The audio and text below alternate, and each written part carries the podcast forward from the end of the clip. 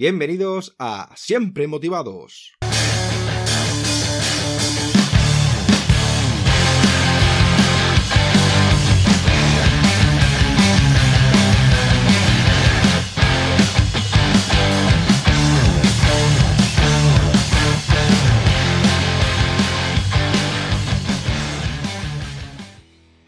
Bienvenidos a Siempre Motivados, soy David Peña y hoy tenemos de invitada a Paz Calá. Paz es coach, máster en programación neurolingüística y experta en mindfulness. Tiene una larga experiencia en el área de marketing en empresa privada, creadora del programa Quiero Paz, un método de 8 semanas para gestionar la mente y vivir con plenitud y abundancia. Profesora universitaria, conferenciante y autora del libro Quiero Paz. La filosofía de Paz es predicar con el ejemplo y por ello todas las herramientas que facilita a sus clientes de coaching, PNL y mindfulness las aplica en todos los campos de su vida cada día. De esta manera ha conseguido tomar las riendas de su vida, acercándose hacia la mejor versión de sí misma, consiguiendo las metas que se propone y viviendo en paz y armonía, con energía para disfrutar plenamente de cada momento. Paz es una apasionada de la comunicación, del deporte al aire libre y la meditación. Deportista polifacética, en 2018 hizo un Ironman, larga distancia de triatlón, y es madre de dos adolescentes. Y sin más dilación vamos a presentar a la invitada de hoy. Hola Paz, ¿qué tal estás?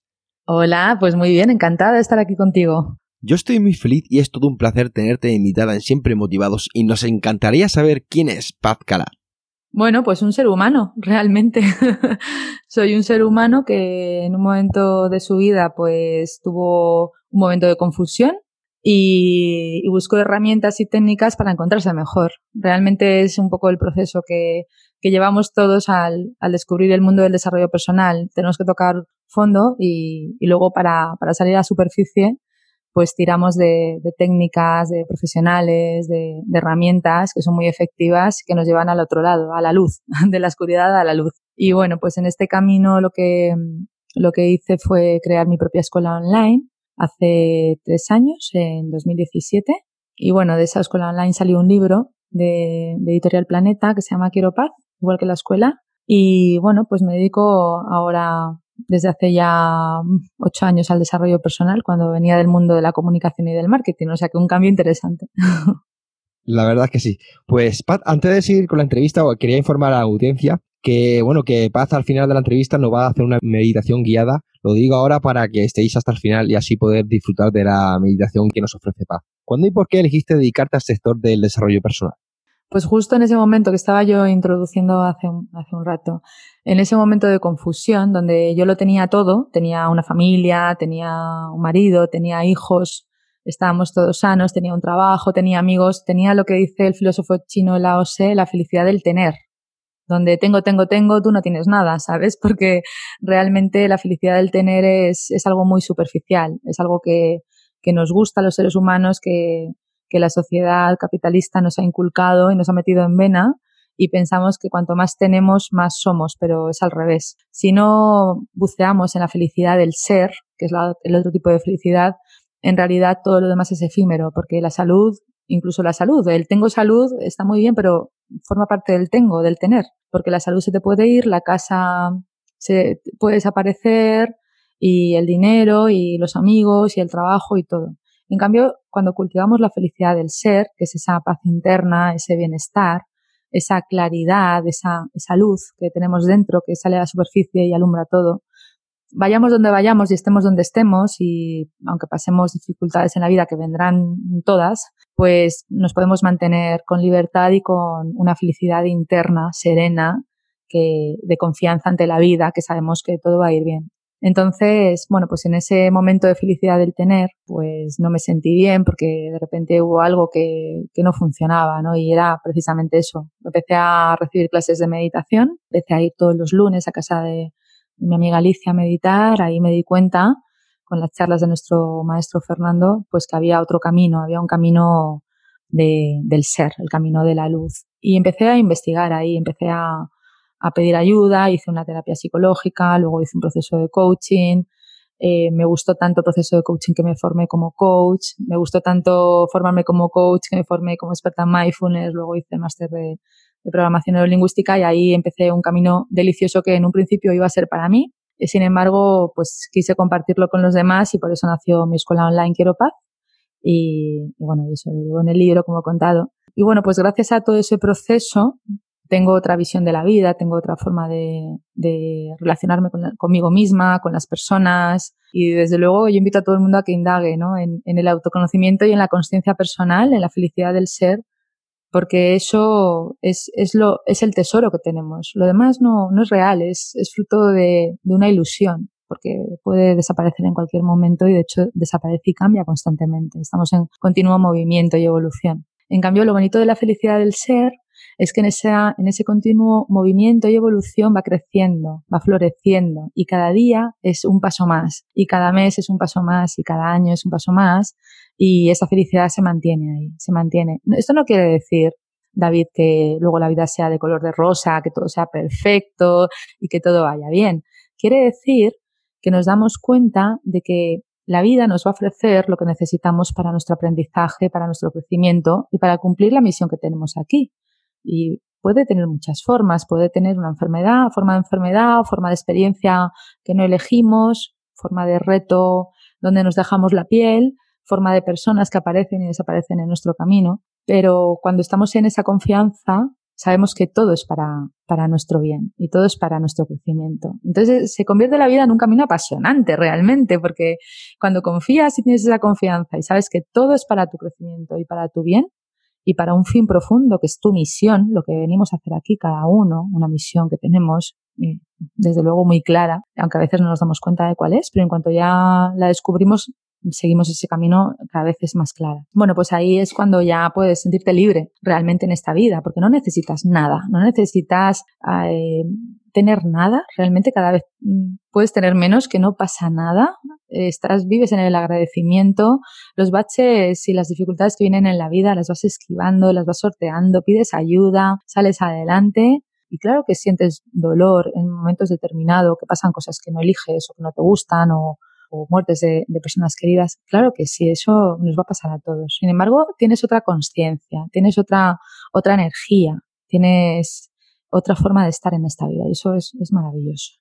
Estoy totalmente de acuerdo contigo, Pau. Yo, eh, bueno, como sabe la gente ya que me escucha este podcast, ¿no? A mí dura, hace tres años y medio me cambió totalmente la vida. Dio un, un giro de 360 grados de tener una vida pues de ensueño, como cualquier persona, ¿no? Como, bueno, el, el, trabajo lo sigo teniendo, ¿no? Por soy militar, ¿no? Pero tenía una estabilidad, ¿no? Vivía ya con mi pareja, tenía un círculo de amistades precioso y debido mm. a, bueno, a la situación de, bueno, de la hernia discal cambió mi carácter, mi personalidad, eh, eso me llevó a, a vicios innecesarios como es beber más alcohol. Debido a ello, pues bueno, pues eh, la relación de pareja se terminó, me tuve que venir a casa de mis padres porque yo estaba de baja debido a la hernia discal. Quiero decir con esto que, bueno, que son problemas, ¿no? Que hay problemas más graves, problemas menos graves, no, pero son problemas, ¿no? Y lo que tenemos que pensar que de esos errores que, que hemos cometido, ¿no? Tenemos que, que, tenerlos como aprendizajes de la vida, porque yo creo que así crecemos como personas. Yo creo que la vida es sabia y la vida te pone a prueba, ¿no? Te pone esos obstáculos para ser más fuerte en la vida, porque la vida no es perfecta. Y yo, fíjate que yo llevo trabajando desde los 15 años, todo lo que tengo me lo he ganado por mis propios méritos, porque es lo que me han inculcado los valores de mi familia, ¿no? Pero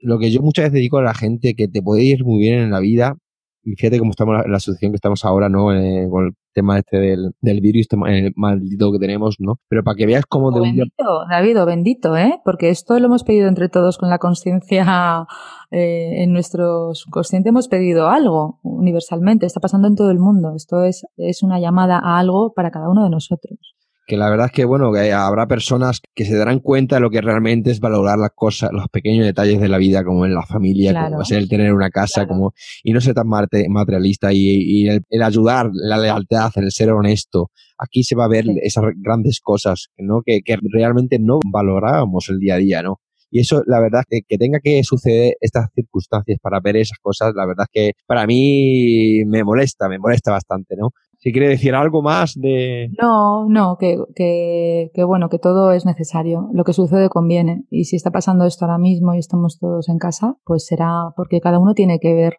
en su interior qué es lo que quiere hacer con su mejor versión. Si cogerla o dejarla pasar otra vez. Totalmente. De todas las áreas en las que te has formado, ¿cuál es con la que más te identificas? Uf, pues es que yo estoy enamorada del desarrollo personal, entonces Pues cuando hablo de, mindfulness, adoro el mindfulness, es algo que está, está en mí cada día. Cuando hablo de la programación neurolingüística, pues igual, es que me apasiona y he notado y he visto resultados maravillosos en, en clientes de alumnos míos a través de la PNL. Cuando hablo de coaching, de conseguir objetivos y ir paso a paso por ellos, pues también me fascina y lo practico cada día y tengo todo mi plan anual definido desde el principio para, para ir a por ello y es algo que me motiva mucho. La unión de todo es lo que, lo que a mí me encanta. Eh, yo siempre digo que soy una coach que, que, tira del mindfulness y de la PNL para hacer pues, los procesos, los programas, los cursos, las conferencias y, no sé qué haría sin, sin el mindfulness y la programación neurolingüística y el coaching y la combinación de, la, de, las tres, de las tres técnicas. Y bueno, pues es que luego leo sobre Oponopono, me encanta. Me formé en Reiki, me encanta. Eh, recibo un curso de, de, reflexología podal, me fascina. También, pues, eh, no sé, es que te puedo decir un montón de cosas de desarrollo personal. Es que me gusta todo, me gusta todo. Ahora, si me dices, quédate con solo una cosa y lo demás te tienes que olvidar de ello, pues quizás me quedo con la programación neurolingüística. Quizás. Porque hay algo ahí que, mm, que, es mágico. Es, es, mágico todo, pero hay algo ahí en la PNL que aún tiene un punto más mágico para mí. Yo la verdad es que, bueno, eh, a raíz de, bueno, el año pasado eh, descubrí, vamos, el desarrollo personal, más el autoconocimiento, el conocerme personalmente y la verdad es que me ha cambiado de la vida y a raíz de eso he hecho muchos cursos, ¿no? Y sobre todo, eh, bueno, he hecho de mindfulness, de terapia eh, cognitiva conductual, he hecho de PNL, de coach de vida y la verdad es que la programación neurolingüística, el poder mm, controlar esos pensamientos, el poder indagar, bueno, vamos a dejar que tú nos lo expliques y por eso te voy a decir, eh, Paz, que tú eres la, la, persona especializada en este sentido. ¿Nos puedes hacer un pequeño resumen de qué se consigue al practicar el mindfulness y cómo aplicar la programación neurolingüística? Bueno, pues el, el mindfulness lo que se consigue es calma mental y apertura de corazón, básicamente. El mindfulness te invita a estar en el presente con una actitud compasiva, amorosa, sin etiquetar ni juzgarte a ti mismo, ni la situación, ni las personas que te rodean, y abierto a la experiencia. El mindfulness te invita a conectarte con los cinco sentidos, con lo que estás haciendo. Si estás comiendo, estás comiendo. Si estás duchándote, te estás duchando. Si estás escuchando a una persona, la estás escuchando. Si estás amando, estás amando. Y si estás durmiendo, estás durmiendo. Y mindfulness también te invita a sentarte o tumbarte a meditar y desde ahí pues gestionar los pensamientos, dejar a un lado los negativos y, concentrarte en, tu respiración o en un objeto de conciencia. El mindfulness eh, para mí es un estilo de vida, es como una filosofía, no es una técnica que, es, que utilice de vez en cuando, es una forma de vivir. Yo vivo en mindfulness. Yo cuando estoy aquí contigo, David, para mí la persona más importante de mi vida eres tú y también ahora a las personas que nos están escuchando. Y estoy aquí atendiéndote con los cinco sentidos y tú estás conmigo, yo estoy contigo. Eso es mindfulness. Eso sin etiquetar a la persona, sin juzgarla. Vendrán pensamientos de siempre, es, es natural que nuestra mente etiquete y cuando nos vemos, ¿no? Cómo vamos vestidos, cómo hablamos, eh, qué es lo que decimos, las palabras que utilizamos, es natural porque nuestra mente está entrenada para etiquetar porque la hemos entrenado desde muy pequeños. El mindfulness lo que te dice es no pasa nada, observa ese pensamiento y déjalo pasar. Vuelve a, la mente clara, a la mente limpia, al contacto, a la conexión con ese momento, con esa persona, con esa situación, dejando a un lado esos pensamientos confusos. Entonces, respondiendo a tu pregunta, mindfulness lo que te permite es vivir en el presente y calmar la mente y vivir en paz. Básicamente, ¿eh? porque luego tiene 500.000 beneficios, es como una varita mágica que lo toca todo, es, eh, previene de, enfermedades mentales, eh, baja los niveles de estrés, te ayuda a dormir mejor, adelgaza a través de la alimentación consciente. Hay estudios en muchísimas universidades alrededor del mundo que demuestran que, que el mindfulness funciona y muy bien. Entonces yo animo a todo el mundo a practicar mindfulness. Y luego la programación neurolingüística, pues te abre un mundo de posibilidades. La PNL lo que te dice es olvídate de ti y, reprograma tu mente para hacer de ti tu mejor versión. Olvídate de lo que has vivido, olvídate de tu programación mental, de lo que te han inculcado, de tus ideas, creencias, etcétera, esas que crees que son tuyas, pero son de otras personas que han ido metiéndote como en un disco duro en tu cabeza. Olvídate de todo eso, empieza de cero y empieza a reprogramar tu mente. Eh, la PNL dice que el lenguaje es, muy importante, ¿no? El, el, cómo nos hablamos, las palabras que utilizamos, cómo hablamos a los demás. Y es la, la herramienta de la excelencia, es para conseguir esa mejor versión. De alguna forma resumido, la PNL tiene muchísimas aplicaciones. Todo lo que escuchamos, mucho de lo que escuchamos de, para dejar de fumar o para adelgazar, se utiliza la PNL para llevar a esas personas a otro estado de conciencia, para indagar y profundizar en su subconsciente, ahí dar tocar unas teclas y luego que esa persona pues ya no quiera fumar o ya quiera adelgazar de una forma natural. Bueno, por eso digo que es una técnica mágica, maravillosa que yo aplico también en mí. Yo todo lo que, lo que aplico en mis clientes, en mis alumnos y lo que hago en las conferencias, desde luego lo he utilizado antes en mí. Primero porque en las formaciones es así, o sea, siempre, siempre lo utilizamos en nosotros mismos y, lo aplicamos en otros alumnos. Y luego, para mí cada día es, es una aventura donde sigo investigando y sigo probando nuevas técnicas, nuevos ejercicios de, de PNL y de mindfulness para seguir, seguir avanzando. Así que maravillosas las dos técnicas. Y hablando de, la PNL, eh, ¿tiene, ¿qué relación tiene con la hipnoterapia? Pues hay una parte de hipnosis en la, en la PNL. A ver, hay muchas vertientes, pero la PNL, para hacer un buen ejercicio de PNL, tienes que saber llevar a la persona a un estado de conciencia distinto al que está, porque desde ahí es donde vas a poder trabajar. En un estado de conciencia alfa, que es donde estamos normalmente, que estamos despiertos, estamos activos, estamos haciendo, eh, ahí no podemos trabajar. Tenemos que llevar a, nuestro cliente a un estado eh, distinto, a un estado beta, a un estado donde podamos realmente entrar en él, que esté abierto y, y, eso tiene mucho que ver con la hipnosis. Y bueno, nosotros ahí trabajamos con la respiración, con la conexión con el cuerpo, con técnicas de concentración y así a esa persona se le puede llevar a otro estado mental y ahí hacer lo que, bueno, pues depende de lo que tengamos que hacer. La verdad es que veo muy importante sobre todo la inteligencia emocional en ese hmm. sentido. Y Pat, ¿cómo es tu rutina diaria? Pues mi rutina diaria, hay cosas que hago siempre a la misma hora de la misma forma y hay cosas que hago totalmente distinta cada día. Porque primero pienso que una rutina diaria es, es importante y necesaria cuando quieres, cuando tienes claro que quieres hacer ciertas cosas. Yo me levanto y lo primero que hago es alcalinizar mi cuerpo, me tomo un vaso de agua con, con un chorrito de limón. Así ya me siento que estoy alcalina después de un ayuno. Es importante no meter ningún sólido al cuerpo, ni, ni ningún líquido que tenga azúcar, por supuesto, ni nada, ni ningún alimento ácido. Entonces, el limón es muy alcalino y un poquito, un, vasito de agua con un chorrito de limón, pues queda perfecto para el cuerpo. Eso es lo primero que hago. Antes de eso, incluso cuando abro los ojos, lo que, lo que pienso es, es en, el, en el agradecimiento a la vida. Yo agradezco, abro los ojos y digo gracias porque estoy viva. Luego me tomo mi vaso de agua y, y luego escribo. Escribo, hago una terapia a través de la escritura. Lo aprendí de una autora que se llama Julia Cameron en su libro El Camino del Artista, que es un curso que yo he guiado a alumnos durante muchos años antes de crear mi programa. Y bueno, pues es un cuaderno, un bolígrafo y escribes lo que se te pase por la cabeza realmente. Sueltas ahí, es como que, que vacías lo que tienes dentro y así empiezas el día con una energía totalmente renovada. Es como si dejaras ahí lo que te está incomodando, los pensamientos o incluso lo que quieres hacer. A veces me pongo a escribir y no es, un, no es una escritura dirigida. Tú no, yo no sé lo que voy a escribir. Yo me pongo a escribir y todo lo que pasa por la cabeza es lo que escribo. Así es, eh, así es como funciona este, tipo de terapia a través de la escritura. Tú escribes lo que te, pasa por la cabeza. De repente piensas, se me ha olvidado eh, decirle a mi hermano qué tal, pues lo escribes. Y de repente te salta otro pensamiento que te dice, oye, estaría bien que hoy llamaras a esta persona para decirle tu idea y lo escribes igual. Entonces a veces pues salen más cosas del pasado, más cosas del futuro. Depende del momento de que cada persona esté. Yo cuando empecé a hacer las páginas matutinas hace siete años, salían muchas cosas del pasado que había que limpiar, que había que, transformar, que había que darles la vuelta o que sanar.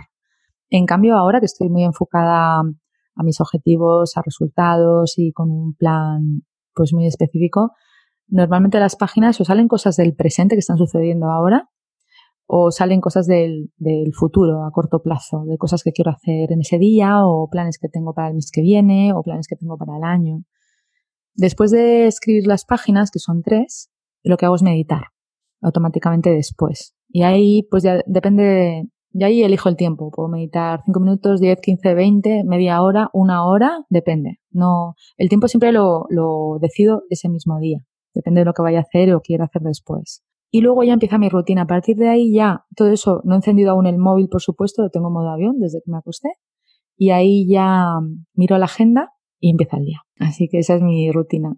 Esa es mi rutina de por la mañana. Y luego, por supuesto, todos los días deporte, porque soy una deportista de larga distancia. Me encanta pues el movimiento corporal, he hecho triatlón, he hecho un Ironman y maratón, por supuesto, medios maratones un montón y un montón de carreras de dualones, triatlones, etcétera. Y como me gusta tanto el deporte, pues para mí es algo que no puedo dejar pasar un día sin hacer deporte. Y alguno pasa sin hacer deporte, quiero decir que todos los días no son, no son perfectos. Si, si pasa el día en hecho deporte, lo dejo pasar y ya está. Pero sí que es una rutina, pues como comer. O sea, si pasa un día y no he comido, tampoco pasa nada. No me voy a morir de hambre, ¿entiendes? Pero, pero para mí es importante alimentarme de forma saludable y de forma energética. Y luego cuido muchísimo los cuatro pilares que sustentan el ser humano, tanto mi cuerpo, con el deporte, la alimentación, estiramientos, como mi mente, con la meditación, con las páginas matutinas, mis emociones, una gestión emocional que estoy constantemente observándome y corrigiendo, aprendiendo, y luego el espíritu, el ser profundo con la soledad, el contacto con la naturaleza y, y con el amor por mí misma. Entonces mantengo esos cuatro pilares siempre observando, eh, sin una obsesión, ¿no? sino con naturalidad y con mucho amor. Y mi rutina se basa en ser mejor persona al final del día que al principio y en estar más equilibrada al final que al principio. A veces funciona y a veces no. Lo que sí que funciona al final es soltar todo antes de ir a dormir, hacer una visualización no pensar en lo que ha pasado, lo que te ha gustado, lo que ha ido bien, lo que ha ido mal. Y parte de mi rutina es terminar el día con una visualización de, amor y de objetivos y, ya quedarme dormida con, ese, con esa tranquilidad mental, dejando pasar todo lo que haya sucedido a lo largo del día. Así que esa sería más o, más o menos mi rutina. Da gusto escucharte, la verdad. Eh, pues la verdad es que para mí, como tú dices, no, eh, yo también soy deportista, para mí el deporte es vida, ¿no? Y la verdad es que te admiro en ese sentido, pues el tema, mi hermano también hizo un Ironman, ¿no? Y la verdad es que el Ironman, para la gente que no lo sepa, es un triatlón a lo bestia, ¿no? Que son nadando en mar abierto 3 kilómetros 800, 180 en bici y 42 corriendo. Hmm. Y la verdad es que enhorabuena. Hay que entrenarlo sobre todo, David, porque el día de la carrera es el regalo. Hay que entrenarlo. Yo entrené durante nueve meses, llevaba seis años en triatlón ya. Entrené durante nueve meses. El Ironman es un entrenamiento muy duro, muy intenso, de todos los días y todos los días a veces cinco, seis horas, siete horas, depende del día. Hay que organizar la agenda muy bien porque son muchas horas de entrenamiento. Yo soy autónoma y me permití hacerlo porque era la ilusión de mi vida en ese momento y, y, no iba a haber nada que me impidiera hacerlo. O sea que de ahí pues el tiempo de donde pude me organicé y cuando uno desde luego desea algo, y de verdad lo quiere hacer, lo hace. No hay excusa que venga a pararte, te lo aseguro. Cuando alguien me dice, no, es que yo quiero hacer una carrera de 10 kilómetros o medio maratón o tal, pero es que es mucho, no tengo tiempo. Decir no tengo tiempo es lo mismo que decir no tengo vida y no puedo elegir lo que quiero hacer en mi vida. Eso es muy triste. Eso es realmente triste. Somos los dueños de nuestra vida. Tenemos 24 horas. No es que hayamos nacido y a uno le han dado 5 horas, a otro 4, a otro 2, a otro 6. Eso sería muy injusto. Sin embargo, tenemos 24 horas, la vida es justa con todos, tenemos el mismo tiempo. De ahí tenemos que saber cuáles son las prioridades y los sueños, y cuáles son los anhelos y, cuál es nuestra misión en la vida, y administrar el tiempo según lo que queramos hacer. Yo te aseguro que si no hubiera hecho el entrenamiento del Ironman, ahora mismo igual estaba, estaba en el mismo punto que estoy, pero sin haberlo hecho. Exactamente igual. Tendría el mismo dinero, la misma carrera profesional, la misma, no sé, lo mismo, pero no habría hecho el Ironman. ¿Por qué? Porque habría hecho otras cosas. ¿Qué cosas? Pues no lo sé, pero tampoco habría hecho algo que me hubiera cambiado la vida. Lo que sí he hecho que me ha cambiado la vida es hacer un reto de ese tipo, porque he puesto mi cuerpo, mi mente, mi alma y mis emociones al límite. Y ahí cuando estamos al límite se aprenden muchas cosas, muchas cosas. Mm, lo sé por, por experiencia, aparte de mi trabajo, eh, la verdad es que que la verdad es que yo, por ejemplo, el, cuando ya me operé, no me pusieron una prótesis en la columna, a mí el neurocirujano me, me dijo que, que me olvidara de hacer ciertos esfuerzos físicos como el correr largas distancias, ¿no? Y eso me produjo mucho el tema de la depresión que tuve yo luego a largo plazo. La tristeza, claro. Y, y yo dije, ¿cómo qué? Y volví a, hice la maratón de Madrid el año pasado con, bueno, eso sí, me, me costó el entrenamiento, de primero fortalecer los músculos, ¿no? Porque claro, estuve casi nueve meses sin poder hacer nada, ¿no? Eh, una vida sedentaria y aparte que tenía una vida de, pues, mal, muy mala, una vida muy mala, como he contado anteriormente, lo que me pasó. Entonces tuve que empezar de cero. Eh, empecé pues entrenando pues eh, primero con entrenamientos de pesas para fortalecer todos los músculos del cuerpo porque para mí es fundamental para pues, seguir progresando, ¿no? Luego empiezas con entrenamiento pues poco a poco de cardiovascular, luego empiezas con alta intensidad de series de series cortas de 400 metros, luego empiezas con las series largas de kilómetros. Y poco a poco, en un entrenamiento que, bueno, que a mí fue un, fue un periodo de 4 o 5 meses, el entrenamiento y justamente en la maratón, que yo en mi maratón, en mi meta, era terminarla. Yo no tenía, ¿sabes? Eh, mi meta era terminarla, ¿no? Y la verdad es que yo eh, en, la, en el kilómetro 21, 1.38. Iba, iba súper bien. Y en el kilómetro 36 y medio, cuando encima el maratón de Madrid, que ya había pasado la casa de campo, que es lo más ah. duro, ¿no? Que es cuando subes para arriba, lo que pasa que es que en esa maratón hay mucha gente, ¿no? Y en una curva, pasando en un en una curva, en, pasando bajando un puente, ¿qué pasa? Que había un alcantarillado y claro, como hay tanta gente, ahí es que una pasada, gente que hay ahí, ¿no? Corriendo. Entonces no me di cuenta y, y tuve que dar un paso, como un, paso de impulso y me di un tiro en la espalda. Eh, mm. donde yo me operé encima eh, y, y, me quedaban 6 kilómetros y esos 6 kilómetros tuve que ir andando y corriendo, andando y corriendo. Y no, claro, no podía, no podía, pero la verdad es que iba súper bien. La verdad es que, que decir que no poder, eso mentira, para mí mi, de los valores fundamentales que está en mi sistema de valores es la perseverancia y la planificación para mí es fundamental. Sí, desde luego que lo es. Es, es la única forma de conseguir las cosas, con esa planificación, esa perseverancia y esa paciencia también, porque luego nos ponemos con la perseverancia y la planificación y queremos todo ya.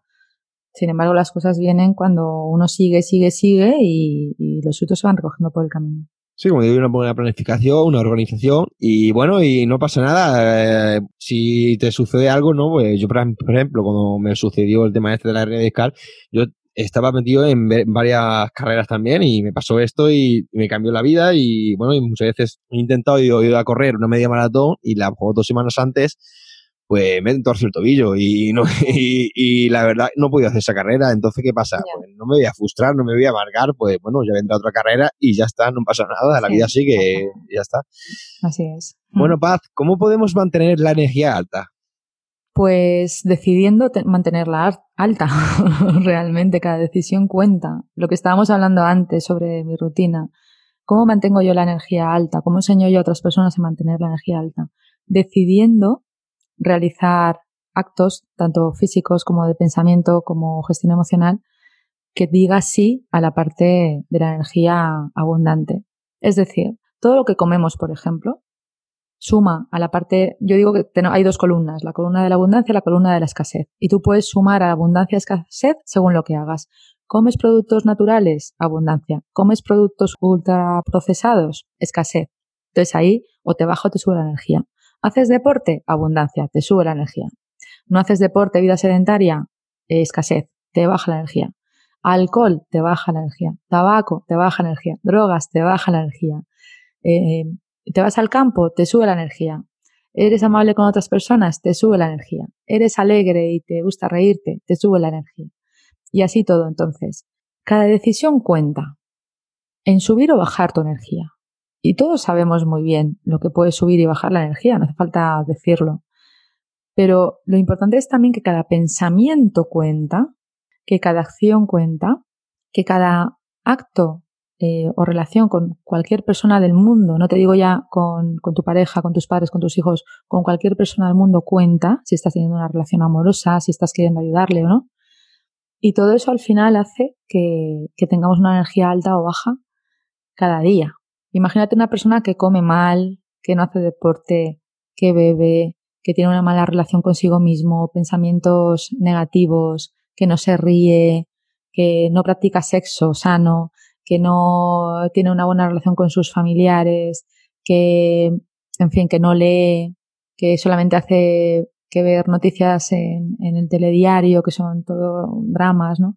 Esa persona no puede tener una energía alta, por mucho que se esfuerce porque se está contaminando cada día con sus pensamientos, con sus acciones. En cambio, una, energía, una, una persona que se levante, que agradezca, que, que coma bien y que haga todas estas rutinas que hemos dicho, ya vendrá la vida a ponerle por el camino cosas para que esa persona tenga que decidir si mantener su energía alta o baja. Esto es como adelgazar o engordar. Eh, luego hay que mantenerse. Tú puedes hacer una dieta y estar muy delgado y estar fenomenal, pero no puedes descuidarte en un solo día, porque si te descuidas una semana engordas un kilo, si te descuidas eh, tres meses igual engordas cinco kilos, y si te descuidas un año igual engordas diez kilos, y al año siguiente otros diez y al otro otros diez.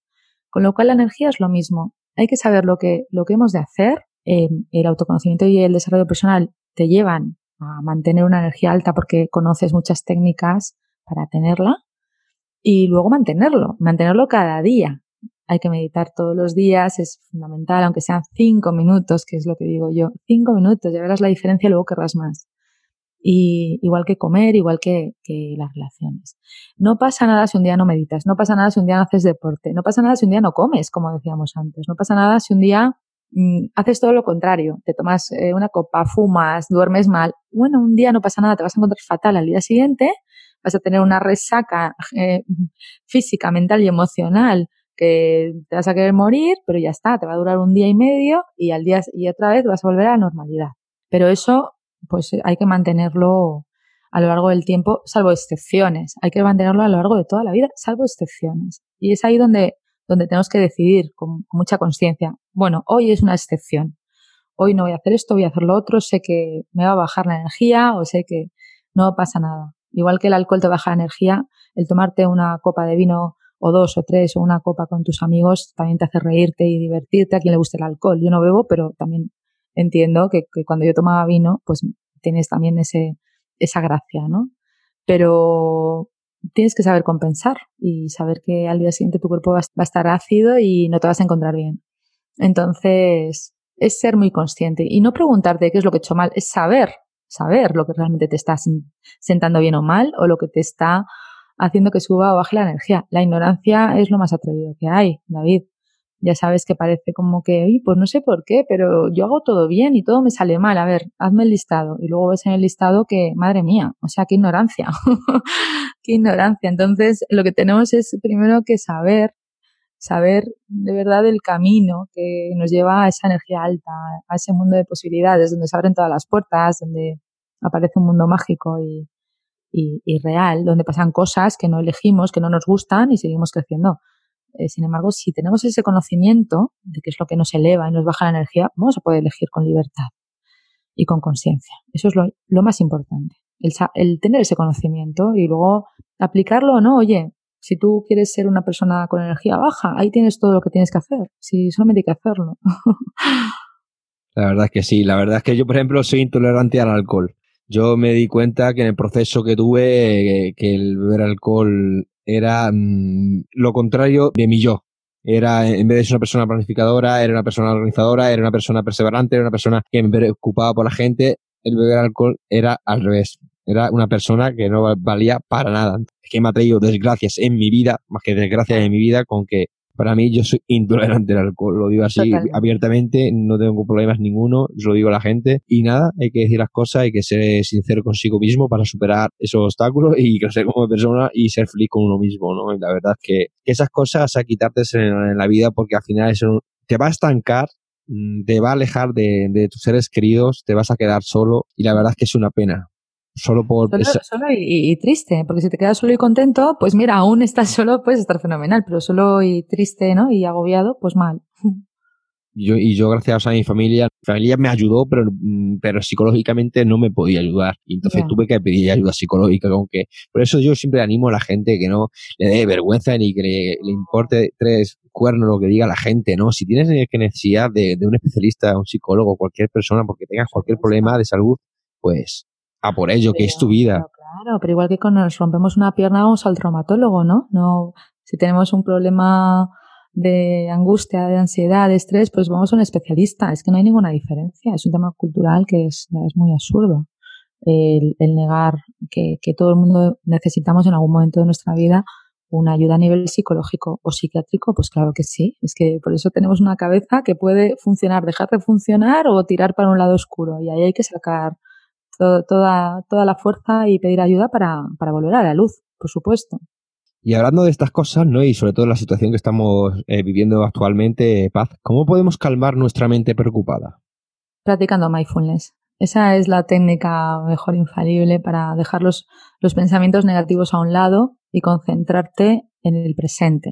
Lo que yo aprendí cuando empecé a meditar es que el presente es muy amable. Ahora mismo estamos tú y yo aquí, tranquilos, no tenemos, ¿qué problema tenemos aquí, David? Ninguno, ¿a qué no? No hay ningún problema aquí, aquí no pasa nada.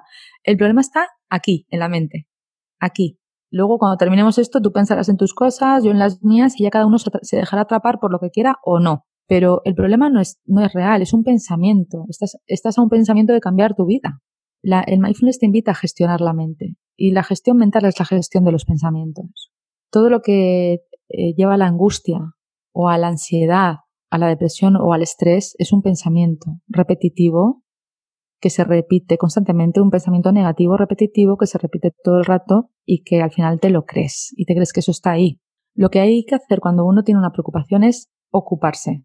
Preocuparse, no, ocuparse en todos los campos nos pueden pasar cosas y, todos tenemos dificultades a lo largo de la vida en, muchos o en todos los campos. Preocupándonos no vamos a hacer nada, hay que ser creativo, hay que abrir la mente y pensar en posibilidades. Si tenemos problemas con la pareja, a ver qué podemos hacer, cómo podemos mejorar, qué podemos dar de nosotros, no echar la culpa afuera. Si tenemos problemas económicos, cómo podemos crear, generar nuevos ingresos, cómo podemos pagar esa duda que tenemos, cómo podemos hacer para seguir avanzando. Y el mindfulness lo que te ayuda es alejar esos pensamientos negativos y a pensar con claridad y abrirte a un mundo creativo donde tú puedes eh, actuar. No te quedas estancado en esos pensamientos negativos y repetitivos que te están atrapando y te están agobiando. Los dejas a un lado como si fuera una nube negra que apartas de tu mente y de repente aparece un sol dentro de ti que ilumina el camino. Entonces, eso es lo que, lo que hace la práctica diaria del mindfulness, tanto la, práctica formal que he explicado antes de sentarte tumbarte a meditar, como la práctica en la vida diaria de cuando estés haciendo algo, estate concentrado en eso, porque la mente se te va a despejar y vas a ser mucho más creativo y vas a vivir en lugar de, en lugar de pasar de puntillas por la vida. Porque si estamos haciendo una cosa y pensando en otra, estoy fregando los platos y estoy pensando en el problema del trabajo. Estoy en el trabajo y estoy pensando en la gestión de mi familia.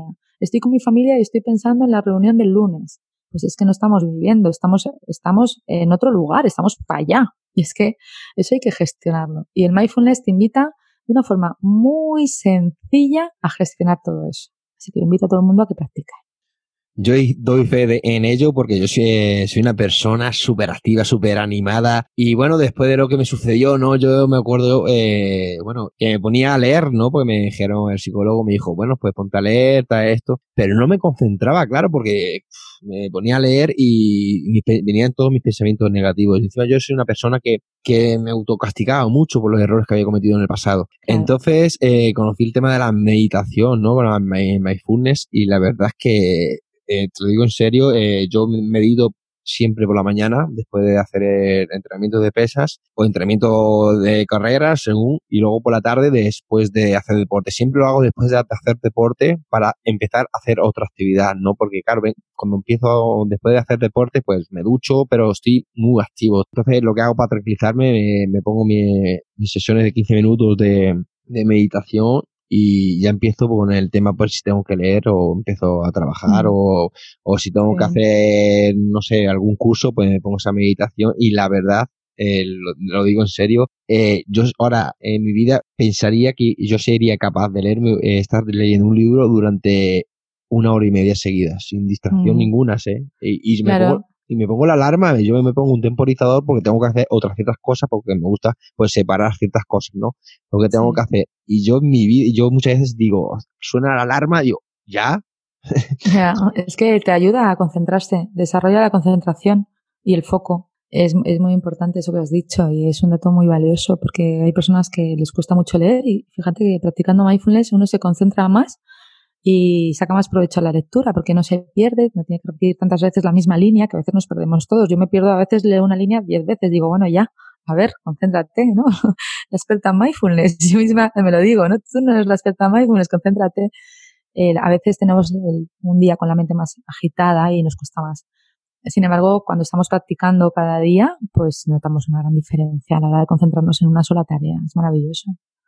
Yo muchas veces cuando estoy leyendo, eh, eh, muchas veces eh, un libro, porque me, interesa, ¿no? Muchas veces pongo una hora de lectura y hay veces que ese día, pues, no sé, has tenido alguna circunstancia, ¿no? Y a te viene y lo que hago, paro, hago tres respiraciones y ya eh, como del dejar ir, dejo ir ese pensamiento y me enfoco otra vez en, eh, lo que es la lectura. Y la verdad es que, la verdad es que, es que me ha venido súper bien. Lo digo para personas como yo, que soy una persona súper activa, que tengo 50.000 pensamientos en, la cabeza porque quiero hacer tantas cosas, ¿no? Pues eso me, ha, ayudado a hacer las cosas uno a uno, a hacer, como dices tú, no, mm. estar en lo que tienes que estar, ¿no? Atención, atención, plena. Y mm. Paz, ¿cómo podemos mejorar nuestra autoestima y así poder desarrollar una mejor confianza? Pues la autoestima es, la, percepción que uno tiene de sí mismo. Y eso también tiene mucho que ver con los pensamientos que nos lanzamos a nosotros mismos sobre nosotros mismos. Tú si te estás diciendo todo el rato, es que eres torpe, es que no sirves para esto, es que nunca vas a conseguir esto, es que no vas a, llegar a ningún sitio, es que, te crees, es que este es más guapo, este es más alto, el otro es, y te vas comparando y, y te hablas así, tienes este diálogo interno, tu autoestima va a estar por los suelos porque eso va a crear tu realidad. Entonces hay una, hay, hay algo que a mí me encanta, que son las afirmaciones positivas, yo llamo afirmaciones poderosas y positivas, que son como, como la otra cara de la moneda a los pensamientos negativos. Y es utilizar afirmaciones durante, bueno, siempre, todo el día, ¿no? Decir, una persona que tiene miedo a hablar en público puede decir su, su pensamiento sería, te vas a poner nervioso, no vas a saber hablar, se van a reír de ti, pues hacer una, una afirmación que diga, vas a hablar muy bien, estás tranquilo y sereno, sientes confianza al hablar, las personas te aplauden.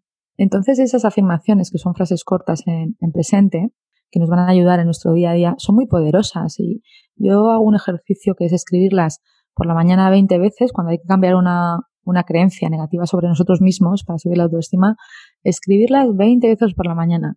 Eh, poner a lo mejor un post-it en el baño, en la nevera, en cualquier sitio que tú puedas ver esa afirmación. Y luego por la noche también escribirlas, repasarlas mentalmente hasta que se hagan tuyas, porque realmente tú no eres nada de, lo, de eso que piensas que es tan negativo. Lo que pasa es que cuando te lo dices todo el rato, o te lo han dicho de pequeño, o lo has hecho una creencia tuya, te crees que es verdad. Es una cosa tremenda, porque nosotros no somos nada de eso, son etiquetas. Las etiquetas hay que cambiarlas. Las anticuadas hay que despegarlas y tirarlas a la basura y poner etiquetas nuevas que realmente nos lleven a una vida mucho, mucho más placentera y mucho más serena y yendo por el camino que queremos ir, consiguiendo nuestro sueño.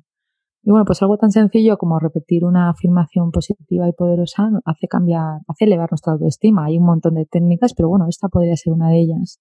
La verdad es que los primeros años de nuestra vida, lo que quiere decir, a lo mejor, no sé, desde lo, mm, bueno, de los dos años hasta los 15 años, como dice Daniel Coleman en el libro Inteligencia Emocional, ¿no? Es súper importante las creencias que nos dan, ¿no? Ya sean por el tema del colegio, ¿no? Sino, sino por los familiares, el entorno que vivimos, eso no puede dar, eh, dar unas creencias limitantes y, y bueno, ser de una persona súper inteligente a ser una persona que luego muchas veces, ¿no? Que pues puede ser en un momento u otro, pues el tener una creencia, pues mm, ser súper inteligente y no puede desarrollar, por ejemplo, la, la habilidad de comunicación, ¿no? Es el tema de, por ejemplo, las creencias están, por ejemplo, es una persona interpersonal o intrapersonal, no puede ser una persona que eh, personalmente es súper inteligente, se, se eh, dialoga con, con él muy bien, pero luego a la hora de expresarse no puede se, se cree mm. limitado. Entonces, no sabe. Mm. Por eso mismo, yo, por ejemplo, la inteligencia emocional, el tema este, quitarte esas creencias limitantes, el poder decir, sí puedo, ¿por qué no voy a poder? Claro que puedo, y así, pero claro, y tienes que practicar poco a poco y, mm. pedir ayuda, y ir a sitios y cosas de esas. A mí, a mí me encantaría, por ejemplo, ir a sitios y a dar conferencias, a contar mi historia, si puedo ayudar a alguien, si puedo hacer cosas de esas y poco a poco, pues no sé, pues, porque yo soy una persona que la verdad es que en el podcast no yo soy una persona que gesticulo mucho, necesito moverme, necesito, aquí me siento, me siento como cohibido, ¿no? Aquí sentado, ¿no? Por eso soy una, yo soy una persona que necesito moverme, ¿no? Y a mí me, encantaría poder estar encima de un escenario, ¿no? Y dar una charla, no para el tema motivar, sino dar una charla, yo qué sé, hablar. Es una cosa que tengo ahí y quiero hacerla. Pues lo harás. Y lo claro que sí. Y, ya te veremos en el escenario, David. La verdad que me, encantaría, me encantaría. La, verdad es que es una cosa que tengo que hacer, quiero hacerla y la tengo que hacer. Y la vas a hacer. bueno, eh, Paz, ¿qué consejos nos puedes dar para superar mejor las adversidades de la vida? La vida no tiene adversidades, David, en realidad. La vida es lo que es. La vida es una aventura. Es un camino donde vamos a encontrar flores, piedras, diamantes, eh, cactus que nos pinchan, eh, leones, delfines eh, y de todo. De todo lo que te puedes imaginar en forma de acontecimientos, de situaciones, de personas. La mente lo que hace es etiquetar las cosas como bueno o malo. Esto sí, esto no, esto me gusta, esto no me gusta, esto es feo, esto es bonito, esto es una dificultad o esto es una bendición. Pero si te fijas, en la vida es depende de cómo tú lo estés viendo. Es tu percepción lo que hace que eso sea bueno o malo, bonito o feo. Porque la belleza de un cactus está ahí. Otra cosa es que tú veas como algo que pincha y te puede hacer daño o como un, ser vivo maravilloso y, bello. Entonces es la percepción lo que hay que cambiar para ver la vida con un filtro neutro, con un filtro de, de confianza y de saber que todo lo que está viniendo es necesario. Y yo pienso que lo mejor es, volvemos al autoconocimiento y a la conciencia, al desarrollo personal, es hacer cada uno su propio trabajo y desde ahí ver cómo esa percepción cambia. Porque que te echen de un trabajo no es ni bueno ni malo, es Siempre hay una oportunidad debajo de la dificultad. Por eso no es una adversidad. Que se muera un familiar tuyo es un dolor profundo el que estás sintiendo. Quizás te, está dando la oportunidad de crecer como persona o ayudar a otras personas a pasar ese dolor. A lo mejor ahora no lo entiendas, igual lo entiendes dentro de 5 años, de 10 o de 20. Nadie quiere que a nadie le pasen cosas que no nos gustan y eh, hay muchas desgracias que pasan y pasan todos los días y no queremos, no queremos que nos pasen pero una vez que están ahí hay que gestionar y seguir adelante y, y, para gestionarlo hay que, hay que conocer, hay que conocer cómo se gestiona la mente. Entonces es la percepción, es cambiar esa percepción. Y si tú tienes, si tú entrenas a tu mente para que tenga una percepción optimista, alegre de la vida, de las personas y de las situaciones, tú vas a ver oportunidades por todos sitios, no vas a ver dificultades ni adversidades. Vas a ver cosas que dices, vaya, mira, ahora viene esto, a ver cómo hago. Voy a ver de qué aprendo de aquí. Igual lloras, igual sufres, eh, igual pataleas, igual gritas, igual te da rabia. Pues siente todo eso. Eso está ahí para, para ti, para que lo sientas. No está ahí para mirar para otro lado y decir, no, no pasa nada. Mm, ha sido un dolor horrible, pero estoy bien. No, tampoco hay que, hay que hacer una gestión emocional coherente con lo que está sucediendo. No puedes ignorar la emoción, ni dejarla pasar, ni mirar hacia otro lado porque eso volverá, sino de otra manera. Entonces, de lo que se trata, insisto, es de la percepción que tenemos de eso. Y podemos gestionar esa mente para percibir la vida bonita y como una oportunidad, que es lo que realmente es. Una oportunidad y una aventura. Eso es lo que es. Totalmente de acuerdo, Paz. ¿Y qué estrategia utilizas para poder priorizar aquello que realmente importa? Pues primero lo primero. primero lo primero lo primero no siempre es lo mismo. Hay momentos en la vida en el que lo primero son los hijos. Yo tengo dos hijos adolescentes y cuando, cuando yo me quedé embarazada decidí trabajar media jornada y dedicarme todas las tardes a mis hijos. Y así estuve unos cuantos años, pero ocho años, nueve años estuve por la mañana trabajaba, por la tarde me dedicaba a mis hijos. Y luego, pues también me di la oportunidad cuando mis hijos crecieron de, de emprender y de crear mi propio negocio. Entonces, lo primero no es que no fueran mis hijos ni que estuvieran en un segundo plano, sin embargo, había cosas que también estaban por encima. En la vida, siempre que ponemos algo lo primero, estamos renunciando a otras cosas, siempre. Y eso es el precio que hemos de pagar. No existen los mundos de Yuppie donde tú tienes una vida ideal, donde tienes todo bien, donde eh, te dedicas al 100% a tus hijos, al 100% a tu trabajo, al 100% a tu pareja, al 100% a tu salud. No existe eso porque no es real, porque siempre que tengas una prioridad, lo demás se va a quedar un poquito detrás, un poquito. No quiere decir que lo abandones, ese es el error, abandonar las cosas, ¿no? Y abandonar a tus hijos, abandonar su educación, abandonar tu cuerpo, abandonar tu salud, abandonar tu trabajo, abandonar tu pareja, eso no, nunca, porque entonces vas a cambiar una cosa por otra. Y lo importante es buscar el equilibrio para sentirnos bien. Pero sí es verdad que, que tenemos que tener muy clara nuestra prioridad, porque si no la tenemos clara, al final vamos a hacer un batiburrillo de, de gestiones que no van a llevar a ningún sitio, vamos a perder mucho tiempo y nos vamos a sentir mal. Porque cuando estamos trabajando queremos estar con los niños, cuando estamos con los niños queremos hacer, eh, llevar adelante, sacar adelante nuestro proyecto y así no se puede vivir en paz. Y yo como, como la meta que, que persigo y que alcanzo cada día, ¿vale? cada día es una vida que nace y muere, y lo que enseño a los demás es a vivir en paz, pues una de las cosas importantes es priorizar. ¿Qué es lo que quieres? ¿En cuánto tiempo? ¿Cuál es tu planning? ¿Qué vas a hacer? ¿En qué persona te vas a convertir? ¿A qué vas a renunciar? ¿Qué vas a hacer cuando te encuentres obstáculos en el camino? Etcétera, etcétera. Y ahí ponerte en serio con, con lo que sea tu prioridad en ese momento, tenerlo claro y todo lo demás se queda en un segundo plano y hay que atenderlo igual, pero de otra manera. ¿Y cuáles son los problemas más frecuentes de las personas que se ponen en contacto contigo?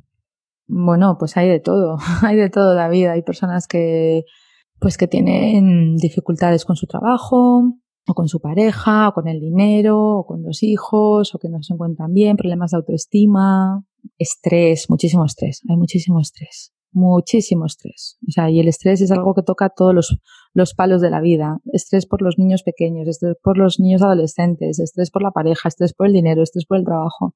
Vivimos en una sociedad estresada. Ese es el, el mayor problema sería es el estrés. Luego ya el foco del estrés eh, toca diferentes parcelas, pero el estrés es vivir, como decíamos antes, de puntillas por la vida, sin saber, sin saborear cada momento y teniendo la mente en mil cosas a la vez y queriendo hacer todo a la vez, multitarea y no terminando las cosas y sintiéndote realmente mal física y mentalmente. Esto es una enfermedad muy peligrosa que no nos tomamos en serio y hay muchísima, muchísimos problemas en el mundo debido al estrés. Luego viene la otra parte, las pastillas antiestrés, ¿no? Ya nos tomamos una pastilla, nos relajamos, pero eso es tapar el problema eh, pues con algo químico y cuando nosotros tenemos la química perfecta para, para que se produzca desde nuestro cuerpo sin necesitar nada externo. Entonces, bajar el estrés es importante. Con mindfulness, el mindfulness es una herramienta antiestrés total. Practicando mindfulness todos los días baja, baja el nivel de estrés de una forma muy, muy considerable. Y bueno, trabajando con terapia, por supuesto, y, y haciendo deporte, por supuesto, ¿no? El estrés contra el estrés hay muchos remedios. Ahora hay que ponerse a hacerlos. La gente también quiere bajar sus niveles de estrés y luego no meditan, luego no hacen deporte, luego no se alimentan bien, sino que todo lo contrario, empiezan a, hacer, a meter cosas tóxicas en su cuerpo, tienen más estrés, entonces al final terminan en un bucle que es un horror y terminan incluso en una depresión. Y ese sería el, el estrés, es el, es el tema más que más, que más tocan, sí. La verdad es que sí, el estrés hoy en día vamos todo estresado, piloto automático, todo rápido, lo queremos todo ya. Yo no me incluyo, ¿eh? Yo no me incluyo. Yo la, la verdad es que anteriormente ya no, ya no, ya me tomo la vida con una filosofía más tranquila, más, más pausada, pero antes, eh, cuando era así, ¿no? Eh, muchas veces cuando estaba así, yo estaba inquieto por algo, muchas veces, mm, claro, lo que hacía me ponía heavy metal, me ponía música metálica, Marilyn Manson, Linkin Park y me iba a correr iba a correr, mejor iba a correr 15, 10 eh, kilómetros o, 20 kilómetros, me ponía esa música y iba a tope y hasta que, hasta que reventaba y llegaba a casa, me duchaba y me quedaba súper relajado, pero como soy una persona muy impulsiva, mm, la impulsividad me ha hecho hacer cosas malas a la hora de, hablar mal a, mis seres queridos, a decir palabras que no quería decir, no hacer esa impulsividad me ha hecho hacer esas cosas, ¿no? Es una reacción en lugar de una respuesta consciente. ¿Sabes? No, no, no, una persona, eh, por ejemplo, violenta, sino a, hablar mal, ¿no? A decir esas palabras feas que no quieres decir a tus seres queridos pero también me ha ayudado a la hora de, por ejemplo, de, de, iniciar ciertas cosas, ¿no? Yo soy de las personas que yo me levanto de la cama y uno, dos, tres, ya, ¿sabes? O, eh, o por ejemplo, me, eh, yo qué sé, por una situación, yo que sé, que estás de una situación de discusión con tu, con tu familia o con un amigo, por eso digo, mira, pues mira, me pongo mi música, me voy a correr, impulsividad en ese sentido y no pienso, directamente me voy y ya está. Y luego ya me calmaré y, y luego tranquilito, pues pienso y luego actúo. Bueno, pues llega el momento de las recomendaciones, Pat. ¿Qué recomendaciones o consejos nos darías para poder practicar el mindfulness poco a poco y que se convierta en un hábito diario y así poder reducir nuestro estrés y poder mejorar nuestro rendimiento? Bueno, pues un ejercicio sencillo de mindfulness puede ser la respiración cuadrada, por ejemplo.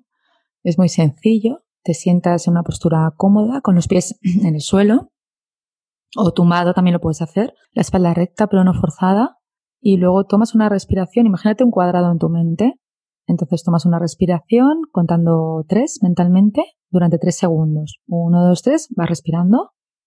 Luego haces un stop, es decir, retienes el aire durante tres segundos. Sería la parte alta del cuadrado. Sueltas el aire durante tres segundos. Vamos bajando. Y otra vez retienes el aire durante tres segundos para cerrar el cuadrado. Y se llama la respiración cuadrada, que es en la respiración en cuatro fases. En los momentos de, en los que cortas el aire, te quedas sin respiración, son momentos de alta conciencia, porque ahí el cuerpo, pues cuando se da cuenta de que no está respirando es como alerta roja, ¿no? Vamos a poner atención en qué está pasando. Ahí son momentos de mucha lucidez. Por eso es interesante hacer esos parones de y luego seguir, ¿no? Ahí esa respiración cuadrada, si la hacemos tres minutos por la mañana, pues vamos a notar que realmente estamos mucho más relajados durante todo el día. Fíjate qué sencillo. Y bueno, el, vamos ahora con las recomendaciones de los libros. ¿Qué libro nos recomiendas? Eh, uno que sea el tuyo y otro que sea de otra, otro autor.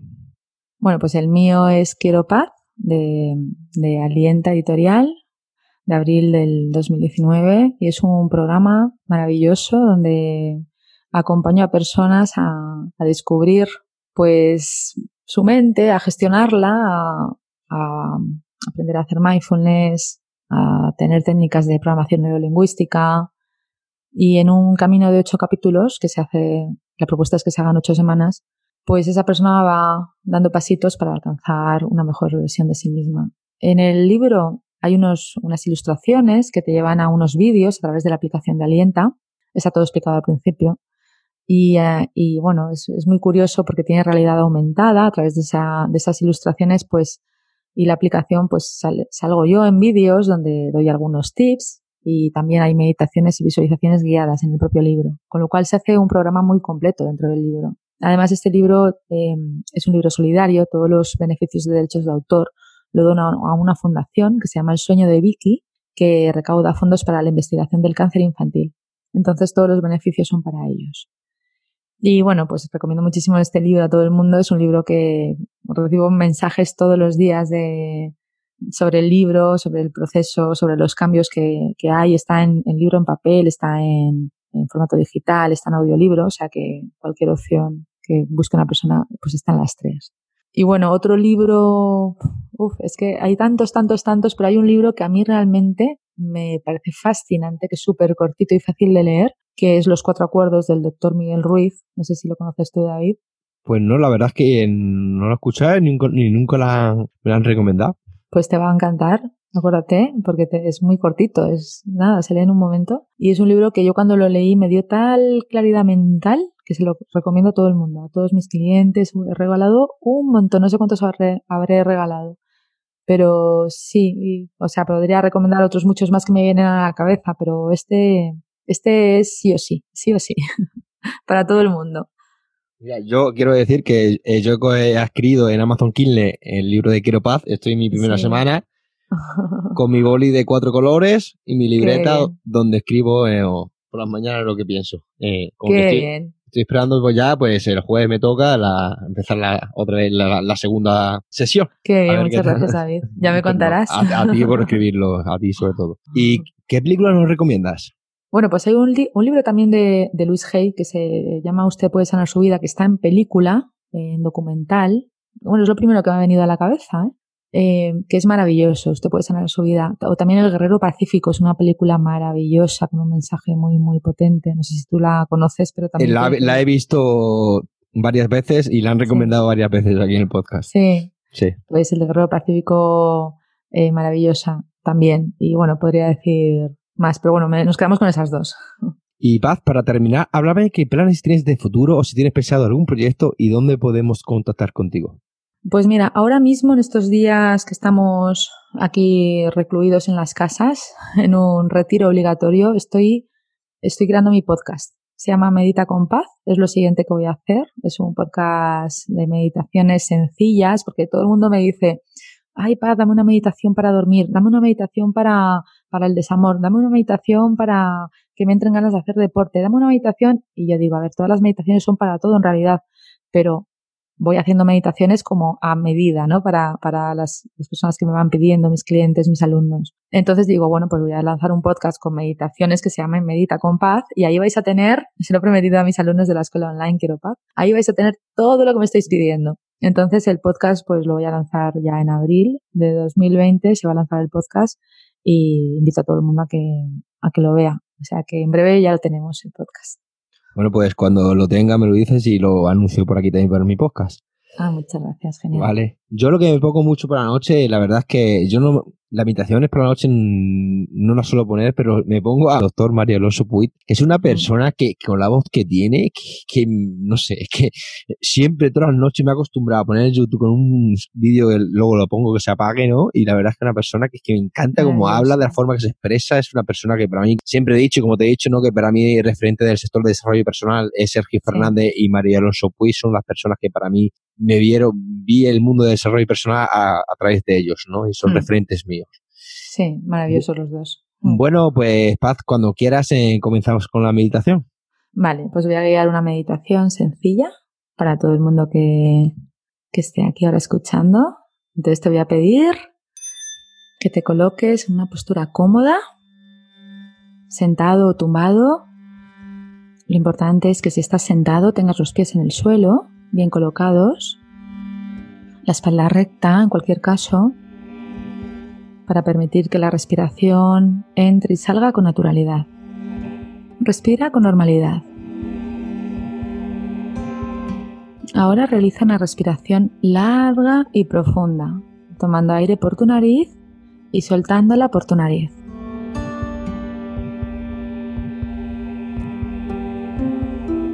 Respira otra vez de forma larga, tomando aire por tu nariz, soltando por tu nariz.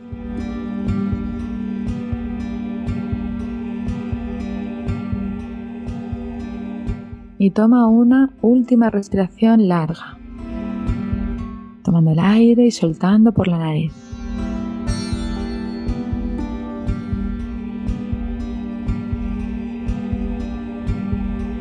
Has de mantener los ojos cerrados y sentir que estás abierto a este momento, a esta experiencia. Simplemente respira con naturalidad.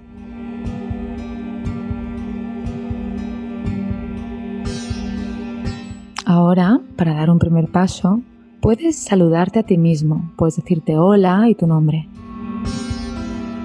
Mentalmente te dices hola y tu nombre. Saludamos a muchas personas a lo largo del día. Sin embargo, a nosotros no nos hacemos casi caso, no nos atendemos, no nos saludamos. Es el momento que te saludes. Respira con naturalidad y trae a tu cabeza, a tu mente ahora mismo, el lugar donde estás, tu habitación, el salón, el despacho. Observa mentalmente este lugar para ubicarte en el presente. Observa en tu mente los detalles, si hay muebles, si hay libros, alguna mesa. Obsérvate a ti mismo sentado en la silla donde estás o tumbado.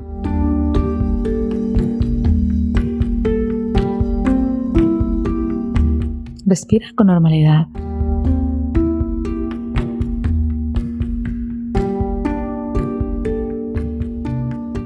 Ahora observa tu cuerpo mentalmente. El cuerpo siempre está en el presente. La mente divaga, se va al pasado, se va al futuro, con preocupaciones, inseguridades, inquietudes. Sin embargo, el cuerpo siempre está en el aquí y ahora. El cuerpo es sabio y la mente es mentirosa. Observa tu cuerpo por un momento.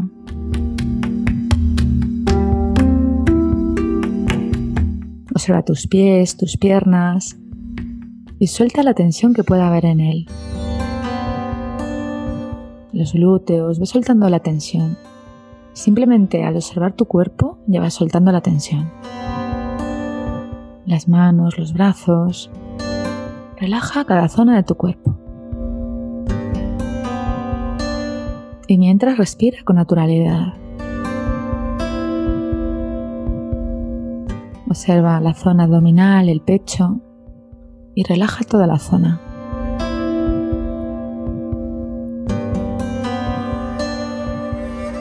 Relaja la espalda recorriendo toda la espalda a través de la columna vertebral, desde la base, despacito, poco a poco, subiendo despacio por la columna hasta llegar al cuello. Relaja toda la espalda.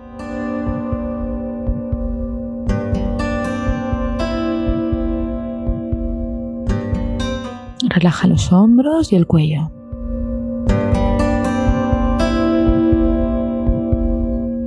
Relaja la cabeza y el cuero cabelludo.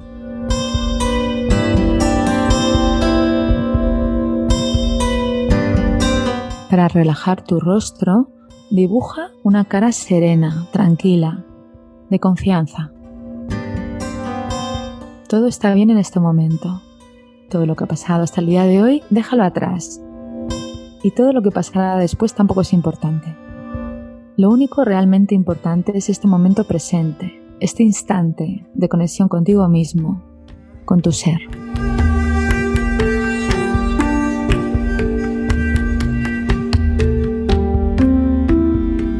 Ahora te voy a pedir que me acompañes por unos momentos desde aquí, desde este estado de conciencia, desde esta relajación, un ejercicio de agradecimiento. Obsérvate a ti mismo levantándote por la mañana, abriendo los ojos. Siente el agradecimiento del despertar, un nuevo día, una nueva posibilidad, una nueva aventura. Gracias. Obsérvate a ti mismo cómo te levantas, cómo agradeces el día. Cómo agradeces estar vivo, tener un cuerpo. Obsérvate a ti mismo levantándote de la cama, agradeciendo el moverte. Obsérvate entrando en la ducha, sintiendo el agua, su temperatura, el jabón, su aroma y da las gracias. Gracias. Observa tu casa, el techo que tienes para dormir.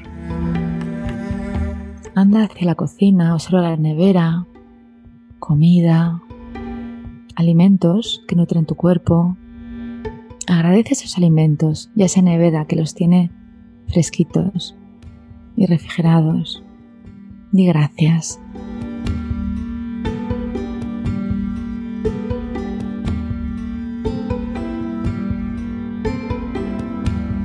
Observa por la ventana la naturaleza, el cielo azul, el paisaje, el que sea, la vida ahí fuera y agradece esa vida que hay ahí fuera, que está disponible para ti y da las gracias.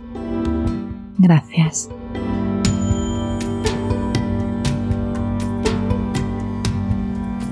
Agradecete a ti mismo el cuidar tu cuerpo, el hacer deporte, el cuidar tu alimentación, el ser responsable de tu vida. Es una bendición. Ser responsable de tu cuerpo, de tu mente, de tus emociones, de tu alma. Da las gracias por darte cuenta de la suerte que tienes. Gracias. Agradece a la vida tu respiración, el latir de tu corazón, tu sentir. Agradecelo una y otra vez. Gracias.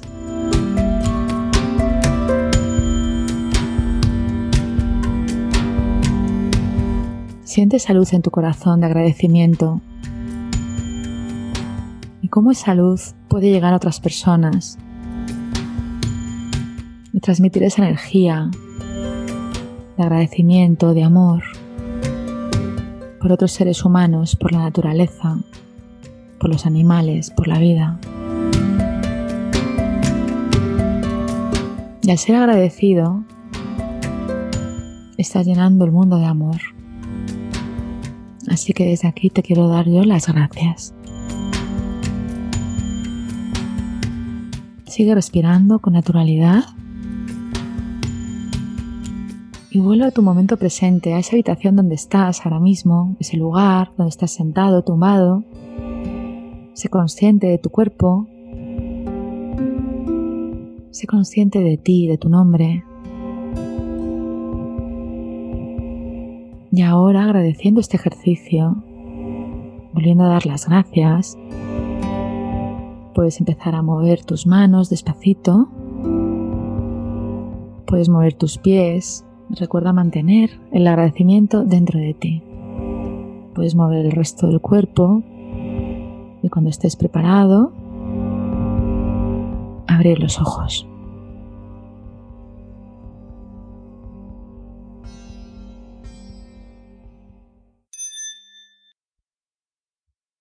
Pues esta es la meditación que proponía hoy.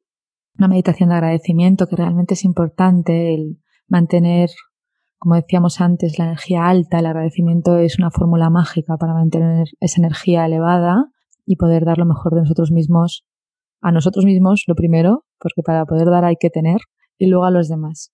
Así que gracias David por darme esta oportunidad de estar aquí en tu podcast y, muy, muy encantada y muy agradecida. Me ha encantado la meditación y decirte que tienes una voz preciosa, Paz. Porque sigue con las meditaciones, la verdad, porque me encantaría escucharte y yo creo que la mayoría de las personas también. La vas a escuchar en el podcast Medita con Paz muy pronto, David. Muchas gracias. Deseando escuchar. Bueno, si quieres añadir algo más. Pues poco más, David, que invito a todo el mundo a que siga indagando en su, en su autoconocimiento y desarrollo personal, porque para hacer de este mundo un mundo mejor, que es lo que hemos venido a hacer todos, absolutamente todos, primero tenemos que ser mejores nosotros y hemos de trabajar cada uno. Nadie nos va a regalar ese programa, ¿no? De, no nos va a meter en nuestra cabeza un chip para que seamos mejores personas, mejores seres humanos, eh, más generosos y más bondadosos. Somos cada uno de nosotros los que hemos de emprender este camino, este camino de amor y de luz. Y es lo que somos realmente en nuestro interior. Simplemente hay que dejar que florezca y, ser conscientes de, ellos de ello cada día. Así que gracias David otra vez por esta oportunidad y, y gracias a todos por escuchar y por estar al otro lado. Pues muchas gracias por estar siempre motivados. Me ha encantado tu forma de pensar y de ver la vida y te deseo lo mejor. Gracias David, igualmente. Lo mejor para ti. Damos por finalizado la entrevista de hoy. Muchísimas gracias por colaborar en Siempre Motivados. Ha sido un gran honor tenerte y conocerte como persona. Te deseo lo mejor y cuando quieras volver estaré encantado de recibirte de nuevo. Muchas gracias por todo y como digo siempre, hay que estar siempre motivados.